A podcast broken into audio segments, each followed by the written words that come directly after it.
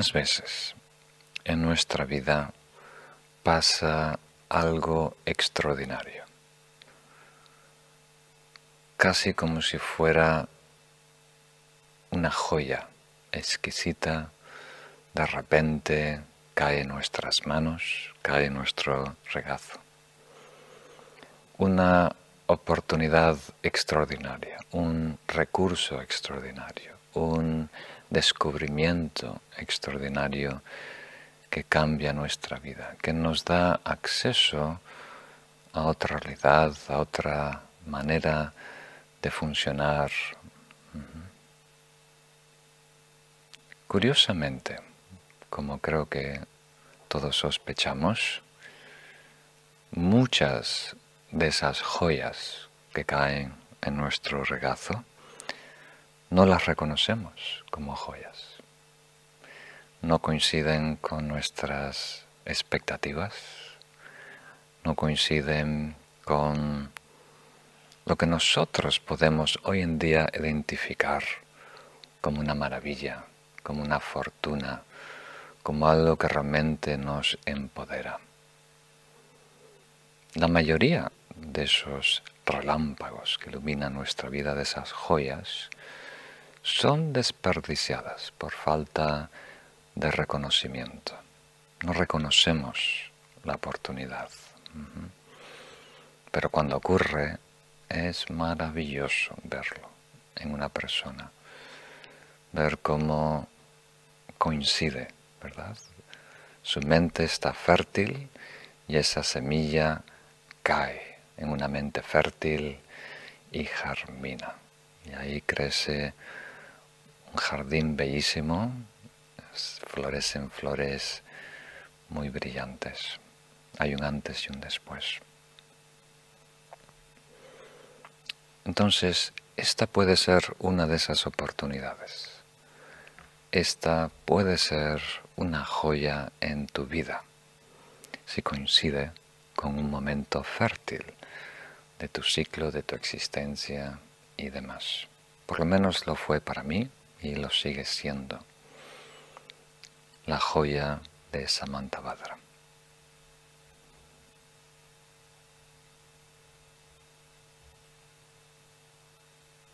Debería explicar, por lo menos introducir la idea del poder que tienen las plegarias para transformar nuestra mente.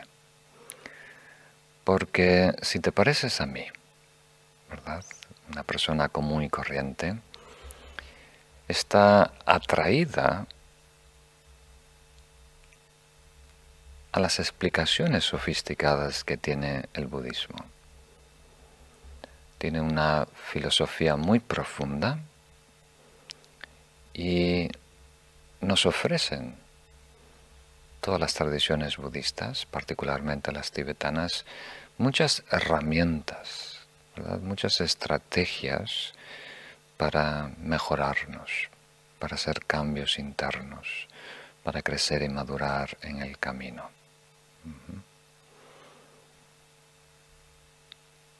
Entonces, pareciera que es innecesario lidiar con el aspecto, podemos decir, devocional de las oraciones, o los rituales, o las ofrendas Pareciera que esto es un aspecto más religioso y no tan espiritual. una elaboración humana, por decirlo así, y no concretamente el camino de transformación, que debería ser filosofía, ¿verdad? Y descubrimiento, transformación a través de la meditación. Por lo menos eso es lo que yo pensé por muchos años, por muchos años. Pero hoy en día, gracias a la paciencia, al cariño, la bondad de mis maestros, logré apreciar todos los aspectos del camino espiritual, todos los yogas, todas las disciplinas todas juegan un papel muy importante en algunas vidas, en algunos ciclos de esas vidas, algunos yogas, algunas disciplinas se destacan, juegan un papel más importante, más determinante.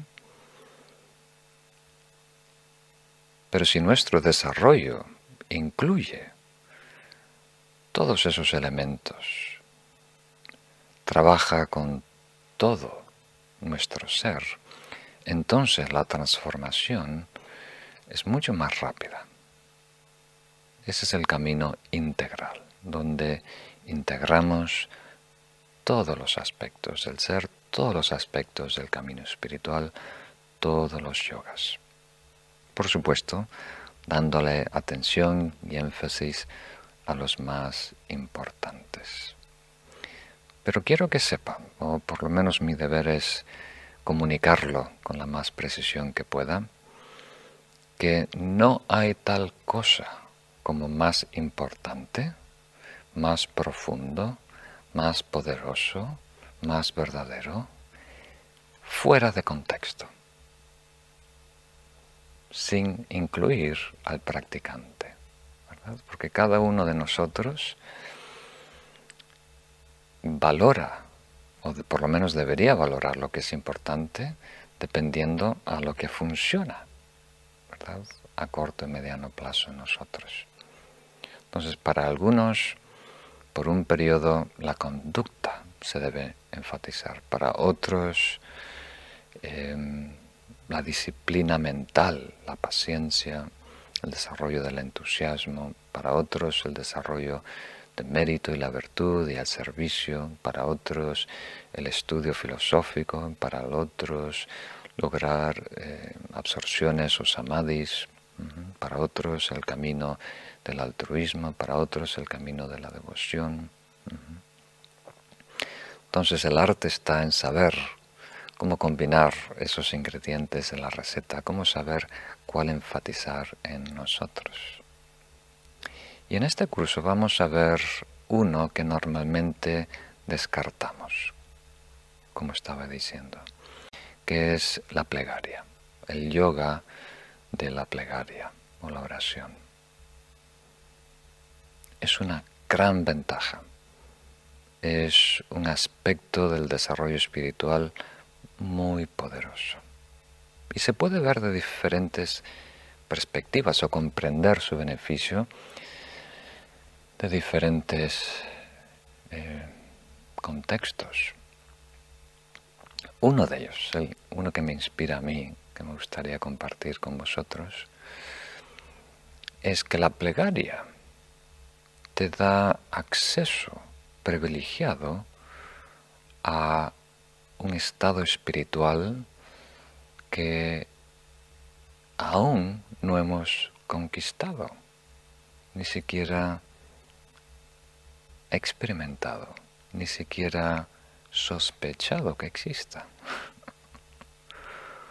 Entonces, si fueras un hombre, una mujer de negocios, es como trabajar con bienes que no son tuyos, ¿verdad? Tener recursos,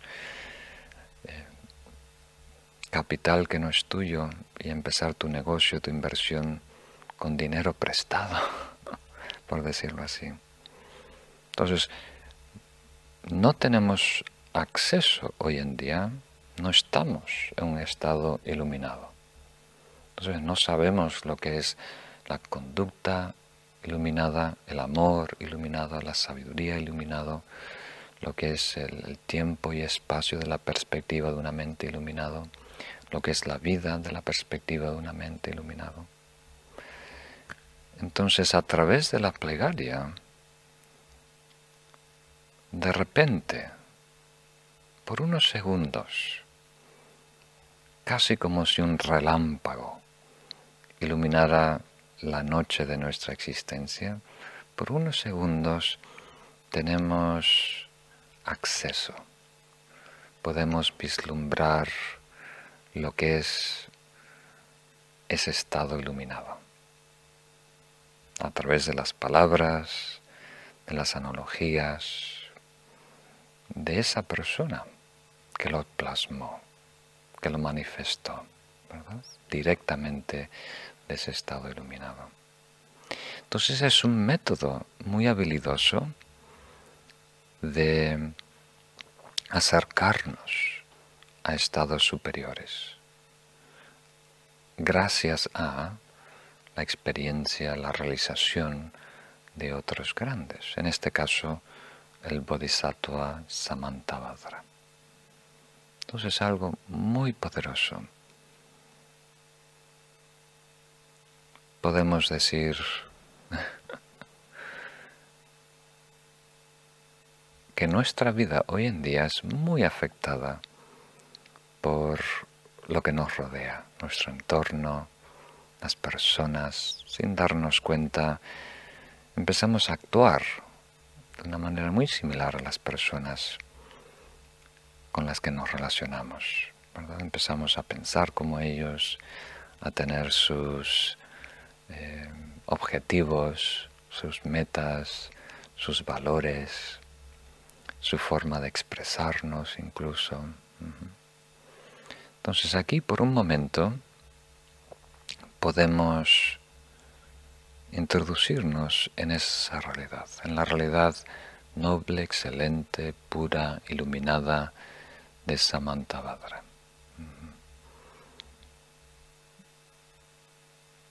Y todos los maestros tibetanos han encontrado que esta oración, esta plegaria que vamos a recitar juntos y a estudiar juntos, contemplar juntos, no solo es una petición, ¿verdad? Como lo que acostumbramos,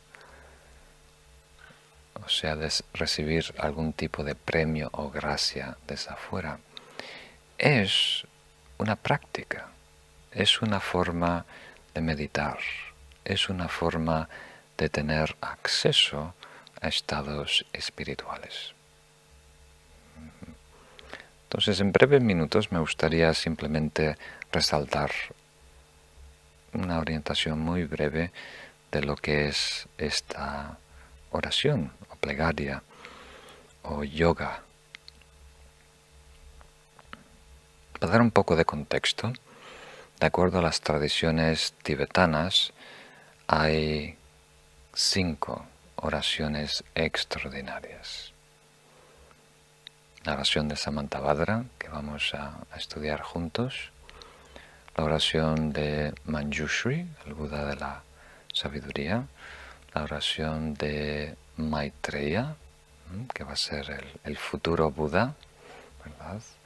El amoroso la oración de Sukhavati, la oración que es muy poderosa por em, darnos acceso a una forma de evolucionar espiritualmente acelerada, ¿no? darnos acceso al reino mandala del Buda Amitabha.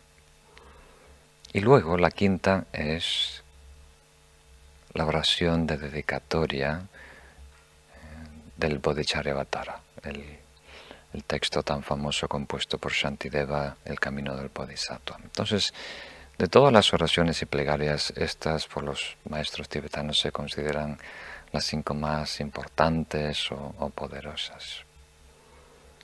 En el contexto de resaltar lo que es la conducta iluminada de un bodhisattva, la conducta iluminada bodhisattva. Y cuando decimos conducta, eh, estamos aprovechando un término en castellano, en realidad no se limita a, la disciplina o la conducta moral. Cuando decimos conducta quiere decir toda la actividad de alguien que se está entrenando para ser un Buda, que alguien que tiene como misión lograr la iluminación para beneficiar a todos los seres. O sea, ¿cuál deben ser sus actividades? Su trabajo, su práctica, su comportamiento, su manera de, como diríamos, encaminar su vida y su desarrollo espiritual. Todo eso es conducta. Realmente el Buda nos enseñó que hay tres yogas o, tres disciplinas superiores. Una es conducta, otra es meditación y otra es sabiduría. Entonces meditación es, en este caso, el desarrollo del estado meditativo, de una absorción meditativa. Mi sabiduría es en todo el proceso de aproximarnos a la verdad, a través de eh, estudio, reflexión y las meditaciones tajantes de Vipassana. Y todo lo demás, todo lo que no es el desarrollo de una absorción meditativa y el descubrimiento de la verdad, entra en conducta. Es mucho, casi todo lo que conocemos como espiritualidad está dentro de esta categoría de conducta. Y, dentro de estos cinco grandes, bellísimos, inspiradores eh, oraciones sobre las actividades o el camino de un bodhisattva, los maestros, todas las tradiciones tibetanas nos dicen que Samantabhadra es la más ¿cómo diríamos? Importante. Vamos a usar esa palabra, más importante. Porque dentro de todos los discípulos del Buda, Samantabhadra fue el superior. Y además de ser el superior, el Imanjushri, Samantabhadra era el que estaba mejor posicionado para comunicar la conducta de los bodhisattvas. Como Manjushri estaba mejor posicionado para comunicar la verdad última. Avalokiteshvara mejor posicionado para comunicar la gran compasión. Entonces, em, aparte que todos tienen una realización muy sublime, cada uno de ellos, por su trayectoria, ¿verdad? vida tras vida de desarrollo espiritual, van desarrollando un matiz, eh, una excelencia. Y en este caso la de Samantabhadra es el poder de comunicar, de comunicar con mucha inspiración, con mucha precisión, algo que es muy vasto y muy profundo, la noble y excelente conducta de los iluminados.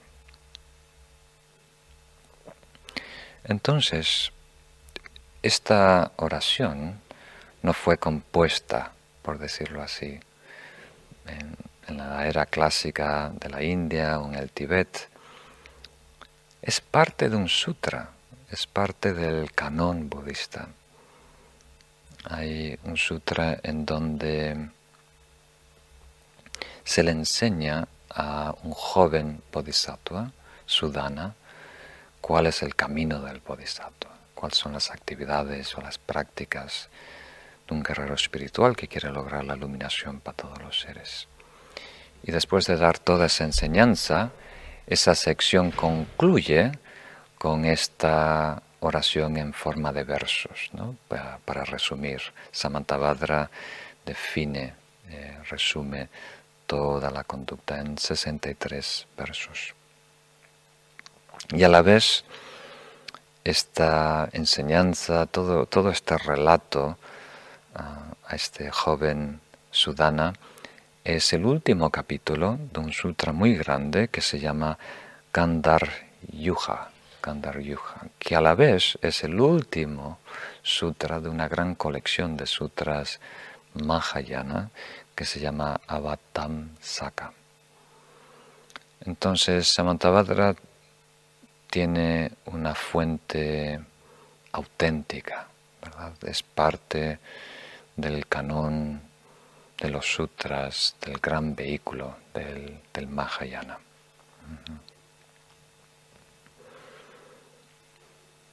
Y vamos a estudiarlo poco a poco, comprenderlo, reflexionarlo y practicarlo como si fuera una meditación.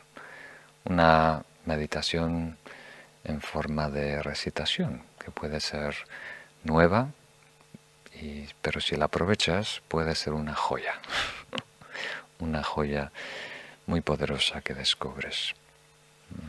Entonces la estructura de la, de la oración de Samantabhadra es muy simple, como lo explican los maestros tibetanos.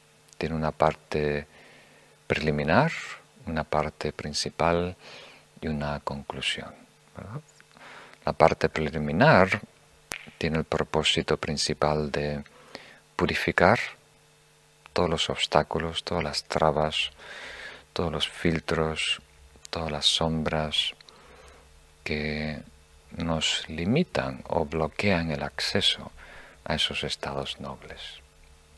Y el segundo aspecto, desarrollar mérito, desarrollar virtud para que estemos más próximos a esos estados sublimes.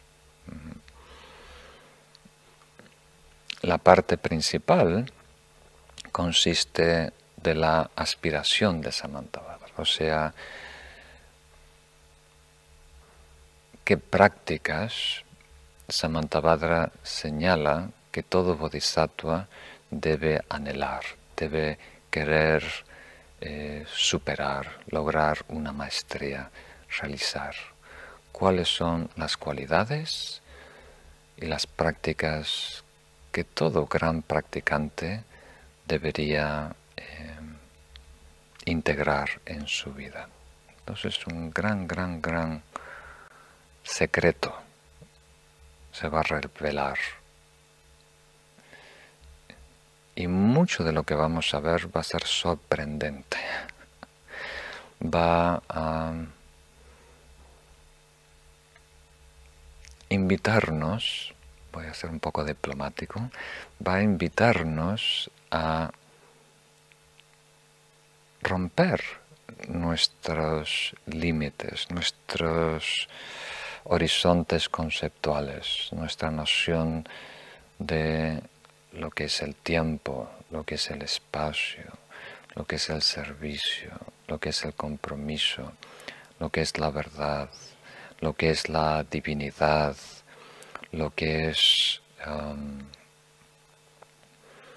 eh, la amistad espiritual, lo que es eh, la meditación, lo que es el amor lo va a expresar en su forma más perfecta, más sublime, más profunda. Y luego la conclusión consiste en principalmente dedicar, dedicar todos los méritos de esta recitación, de esta práctica, de esta meditación para el, el bien, el beneficio de todos los seres. Entonces, en breve, vamos a a concluir esta introducción dando una orientación general sobre los preliminares, la fase o la parte preliminar de este trabajo, de esta obra, de esta poesía, de esta plegaria. Y se presenta como una mini oración dentro de la oración de Samantabhadra, como la oración de siete ramas que es tan importante y tan famosa que en la mayoría de las liturgias que podéis descubrir en las diferentes tradiciones tibetanas, extraen de esa mantra las frases, eh, los versos para componer sus, sus obras, sus plegarias, sus liturgias, queriendo decir que miles de personas muy estudiosas, muy experimentadas, iluminadas, no encontraron mejor manera de decirlo de lo que había dicho Samantabhadra.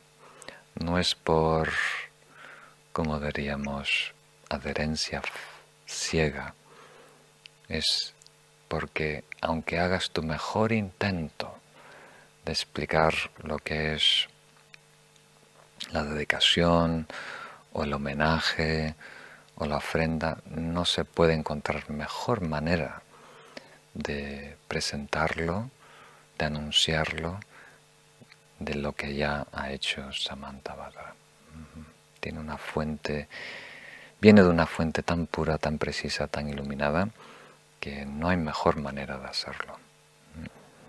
Entonces, aunque nosotros no estemos inicialmente al nivel, ¿verdad? Y en algunos casos no comprendamos todas las palabras o términos que se emplean, el simple hecho de recitarlo y reflexionarlo solo puede elevar nuestro estado, solo puede darnos acceso a una realidad más pura y más sublime.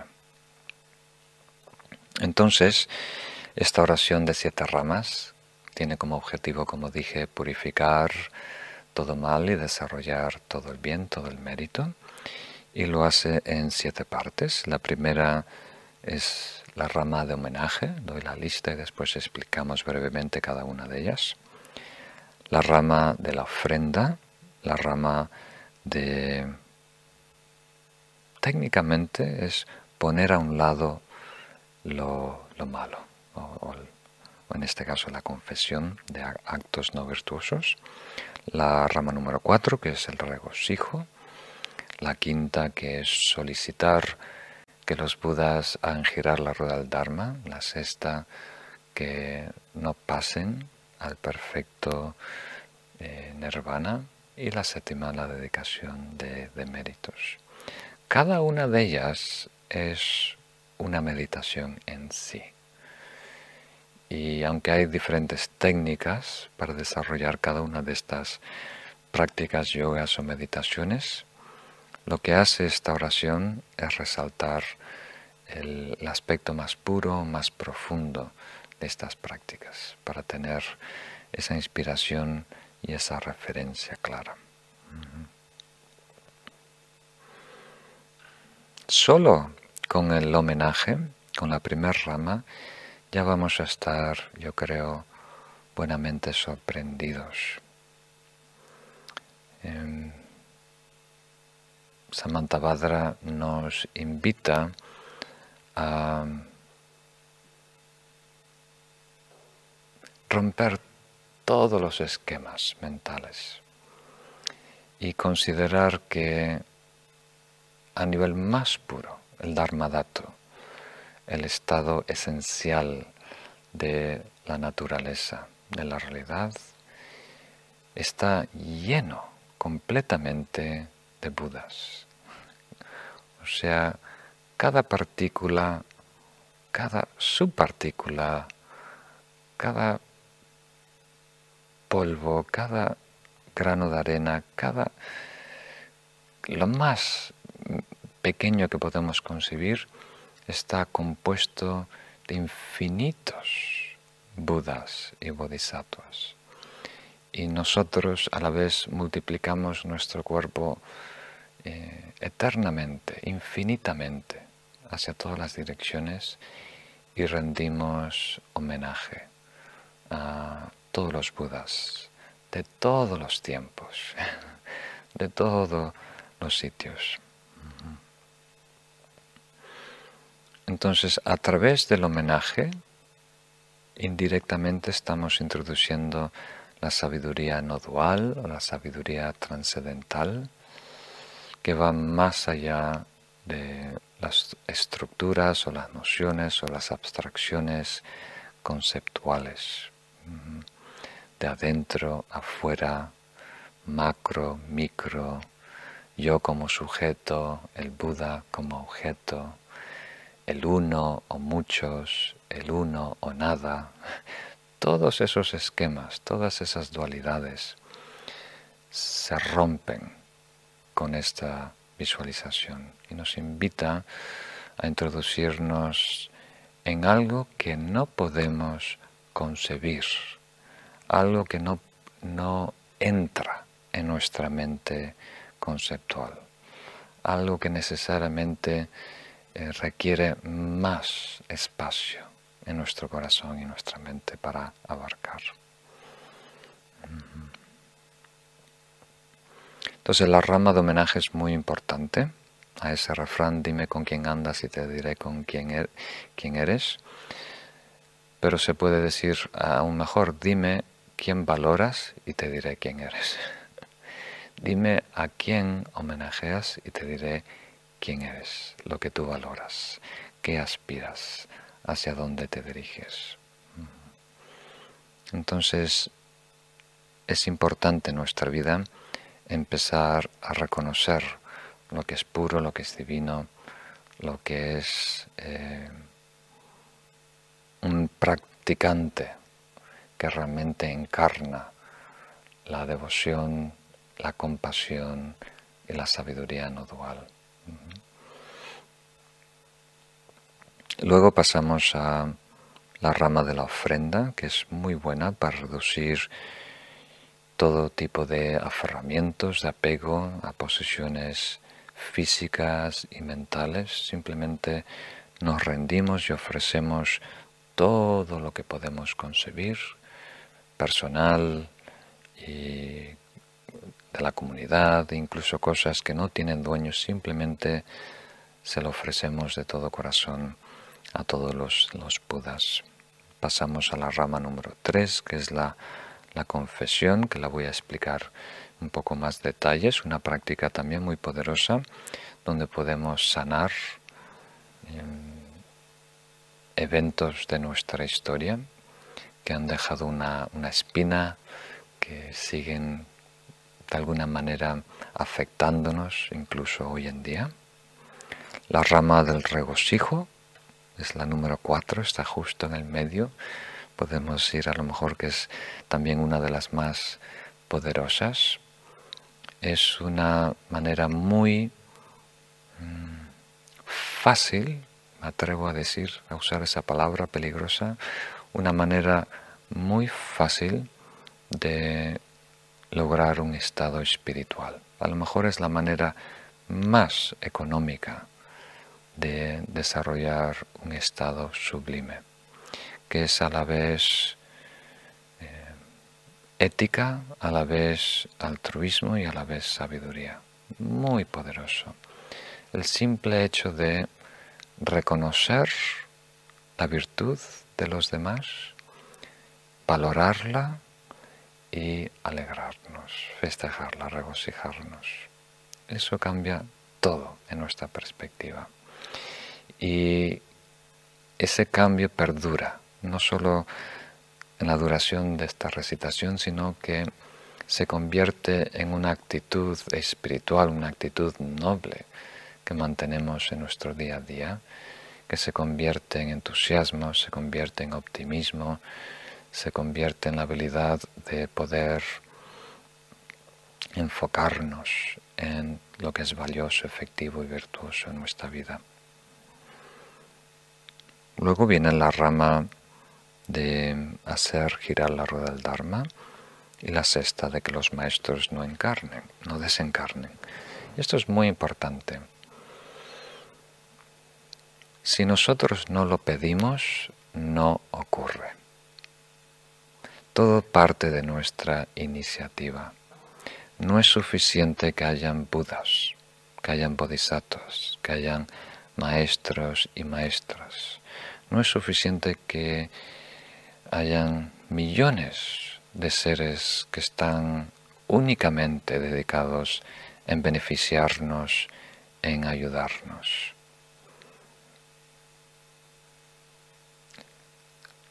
Si nosotros no hacemos de nuestra parte lo necesario para ser receptivos. Mm, lo dije muchas veces, ¿no? Cuando los oídos estén prestos a escuchar, aparecen los labios que lo llenan de sabiduría. Entonces, en esta fase de la oración, de la plegaria, nos hacemos receptivos. Al pedir enseñanzas y pedir que los budas y los maestros continúen, ¿verdad? Instruyendo, guiando a todos los seres esa es la única manera de garantizar que en el futuro tú y yo vayamos a tener acceso a enseñanzas nobles, a instrucciones íntimas y cercanas.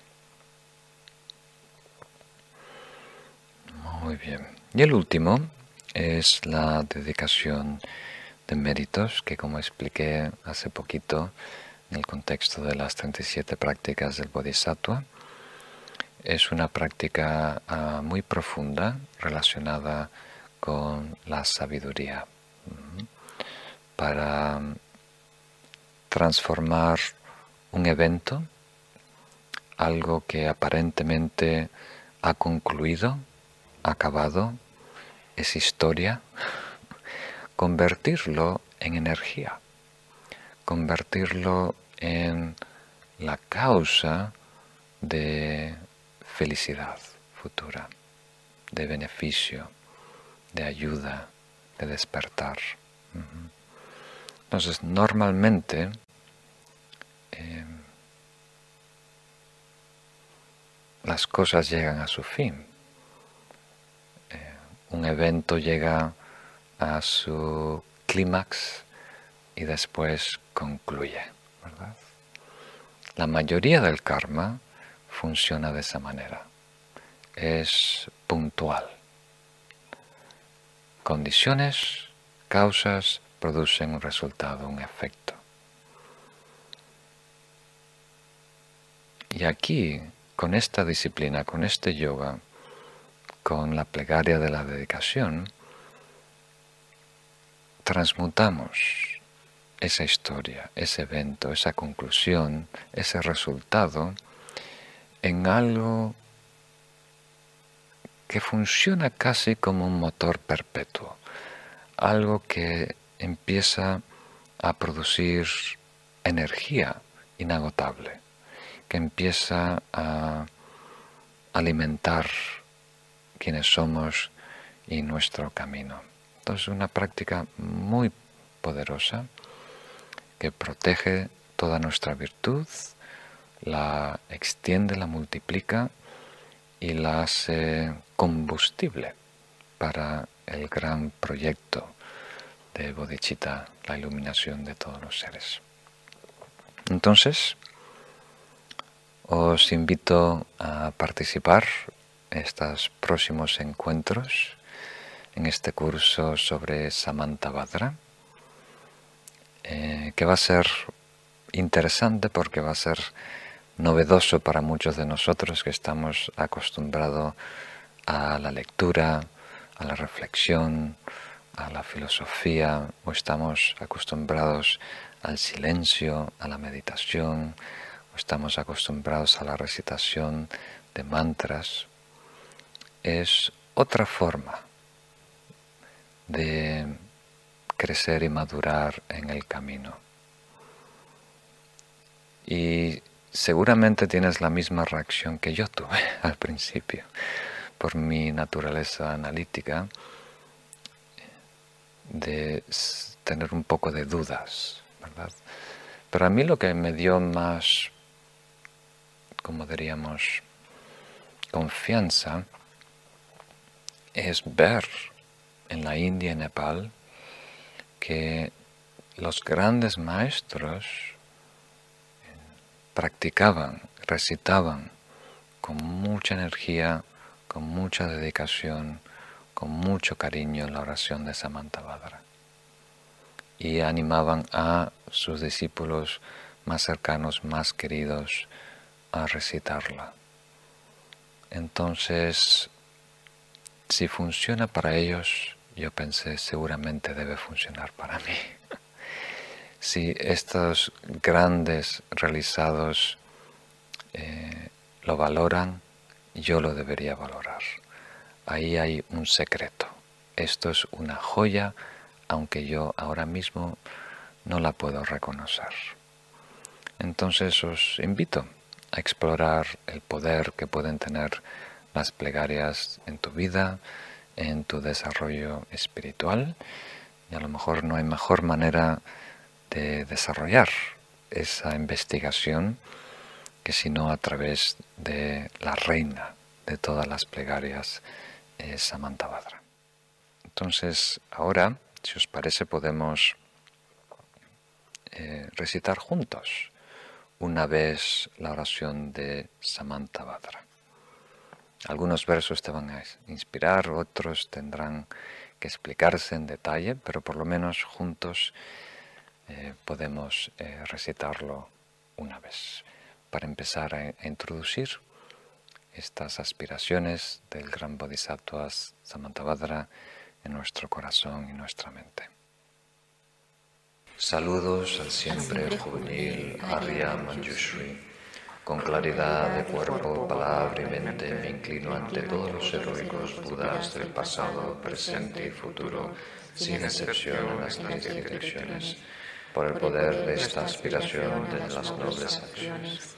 Yo manifiesto cuerpos tan numerosos como átomos hay en el universo, consciente de la presencia de incontables victoriosos ante los que me postro. Yo consigo la realidad llena de iluminados. En cada átomo hay tantos Budas como átomos hay en el universo.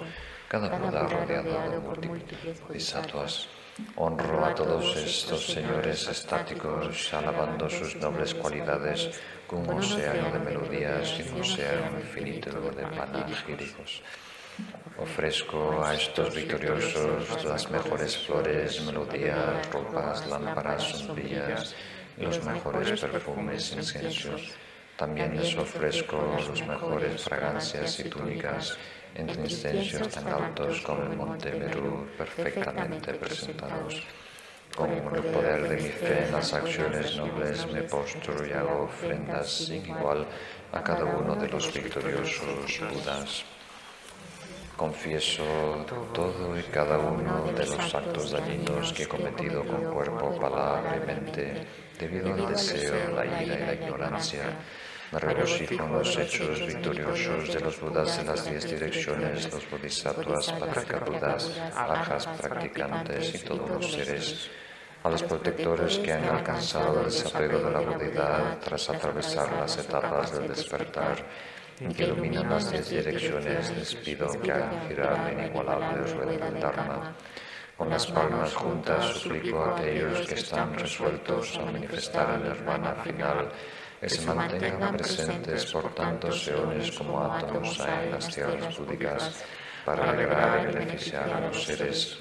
Dedico cuanta pequeña virtud haya acumulado al postrarme, ofrendar, confesarme, alegrarme, pedir y suplicar la nación de todos los seres que pueda hacer ofrendas a los Budas del pasado y ahora presente en las diez direcciones, que los Budas del futuro colmen rápidamente sus aspiraciones y lleguen a la Budidad a través de las etapas del camino de la iluminación, que todos los mundos en las diez direcciones se vuelvan vastos y puros, llenos de bodhisattvas y budas que han sentado al pie del poderoso árbol de la iluminación que todos los seres en las diez direcciones sean siempre felices y estén libres de enfermedades, que todos se encuentren el Dharma más apropiado para ellos y se colmen sus esperanzas, que lleve a cabo las prácticas de los bodhisattvas y recuerde todas mis existencias pasadas y que en todas mis vidas, tras muerte, migración y renacimiento, renuncie a la vida mundana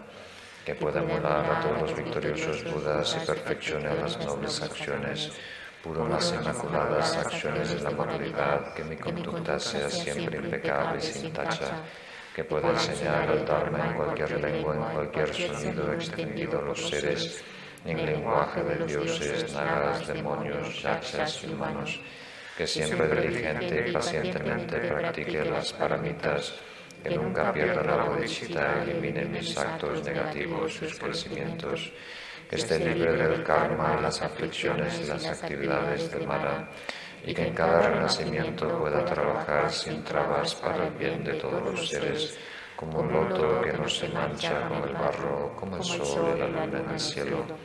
que a lo largo y ancho del universo el sufrimiento de los reinos inferiores desaparezca estableciendo a los seres en la felicidad que pueda trabajar para el beneficio de todos los seres, que pueda perfeccionar las prácticas de los bodhisattvas, servir a los seres adaptándome a sus necesidades, enseñarles la noble conducta y así practicar durante todos los futuros eones que siempre me asocie con aquellos cuyas acciones concuerden con las mías, que podamos actuar como uno de en acción, palabra y pensamiento, y que nuestras aspiraciones sean una, que siempre encuentre amigos espirituales que deseen beneficiarme y me enseñen la conducta noble y que nunca les disguste que pueda siempre contemplar en persona a los Budas rodeados de bodhisattvas sin cansarme en millones futuros, que siempre pueda presentarles magníficas y vastas ofrendas,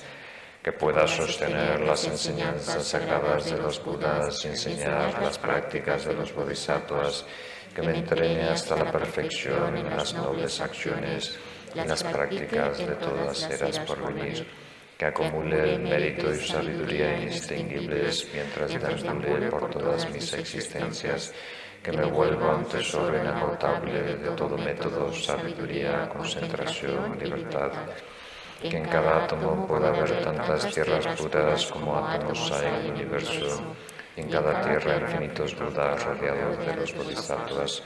Junto a ellos pueda yo llevar a cabo las prácticas de los bodhisattvas que pueda ver en todos lados, en cada partícula de polvo, océanos de tierras puras repletos de océanos de Budas tan incontables como los tres tiempos que pueda acceder a ellos durante un océano de ones y allí llevar a cabo la práctica de los bodhisattvas, que siempre escuche el habla pura de los victoriosos Budas que en cada palabra contiene la totalidad del Dharma perfecto y un océano de palabras y lenguajes para ayudar a los seres, que por el poder de mi mente pueda escuchar y realizar la melodía infinita que surge cuando los victoriosos Budas del pasado, presente y futuro hacen girar la rueda del Dharma tal y como la sabiduría de los Budas penetra en todos los futuros eones que yo también pueda acceder a ellos instantáneamente y que en cada fracción de segundo sepa todo lo que existió, existe y existirá, que pueda contemplar en un instante a los Budas del pasado, presente y futuro, leones entre los humanos, que pueda llevar a cabo sus obras mediante el poder de la liberación de las ilusiones que pueda percibir en un solo átomo el diseño perfecto de las tierras puras del pasado, presente y futuro, de esta manera que pueda entrar en el reino de los Budas victoriosos en las diez direcciones, que yo siempre esté en la presencia de los futuros iluminadores de los mundos mientras recorren gradualmente las etapas de la humanidad, hacen girar la rueda del Dharma y muestran la profunda y definitiva paz de Nirvana que consiga yo los poderes perfectos de la iluminación, el poder de la rapidez milagrosa, el poder de perfeccionar cualquier camino espiritual, el poder de la práctica con todas las cualidades. Que el poder del amor que todo lo incluye, que el poder del mérito totalmente virtuoso, el poder de la sabiduría que todo lo trasciende, el poder del perfecto conocimiento, método y meditación que purifique el poder del karma, destruya el poder de las emociones aflictivas, aniquile el poder de los demonios y perfeccione el poder de las nobles acciones, que purifique océanos de reinos, libere océanos de seres, comprenda océanos de Dharma y logre océanos de sabiduría que perfeccione océanos de actividades, colme océanos de aspiraciones, sirva océanos de Budas y actúe sin cansarme durante océanos de kalpas, que pueda contemplar todas las aspiraciones para hacer obras iluminadas que permitan alcanzar etapas del camino de los Budas del pasado, presente y futuro, de acuerdo a las nobles acciones. El hijo mayor de los victoriosos Budas es llamado Samantabhadra, Dedico todos estos méritos para que mis acciones puedan ser tan hábiles como las suyas, que también puede igualarles en su pericia para hacer excelentes dedicaciones y purifique así mi cuerpo, palabra, mente, acciones y todos los reinos que pueda practicar según las aspiraciones de Manchushri para llevar a cabo completamente las acciones nobles que a lo largo de todos los futuros eones complete cada uno de sus objetivos y que no se canse jamás, que no haya límite a mis actividades, que no haya límite a mis cualidades, que a través de la perseverancia logre todos los milagrosos poderes de la iluminación. El límite del conjunto de los seres es similar al límite del espacio que el límite de mi aspiración sea igual al límite de sus actividades y pasiones. Quien ofrezca a los victoriosos Budas todos los perfectos placeres de los dioses y los humanos, todos los reinos en las diez direcciones adornados con joyas, por tantos eones como átomos se encuentran en esos reinos, ganará gran mérito. Pero quien escuche esta, la más grande de las oraciones de dedicación, y su fe se vea inspirada a buscar la iluminación suprema, ganará mayor y mejor mérito. Quien recite esta aspiración de las nobles acciones jamás volverá a renacer en los reinos inferiores, dejará a los amigos dañinos y pronto verá al Buda Amitabha, obtendrá todo lo que le beneficie, vivirá feliz. todo le irá bien en esta vida y conseguirá el precioso renacimiento humano. Pronto se volverá como Samantabhadra, quien en su ignorancia hubiese cometido cualquier acto negativo, incluso los cinco de repercusión inmediata, pronto los purificará con esta aspiración de las nobles acciones poseerá sabiduría perfecta, rostro radiante, marcas físicas auspiciosas y un noble nacimiento. Seres diabólicos y profanos no le molestarán, y en los tres mundos le harán ofrendas. Pronto acudirá al árbol de la iluminación, se sentará bajo el paraje. El de todos los seres. despertará la iluminación y hará girar la rueda del Dharma y se unirá al Mara y sus legiones demoníacas. El efecto completo de conocer, enseñar o recitar esta aspiración de las nobles acciones solo se conoce los Budas y es sin lugar a dudar lograr la suprema iluminación.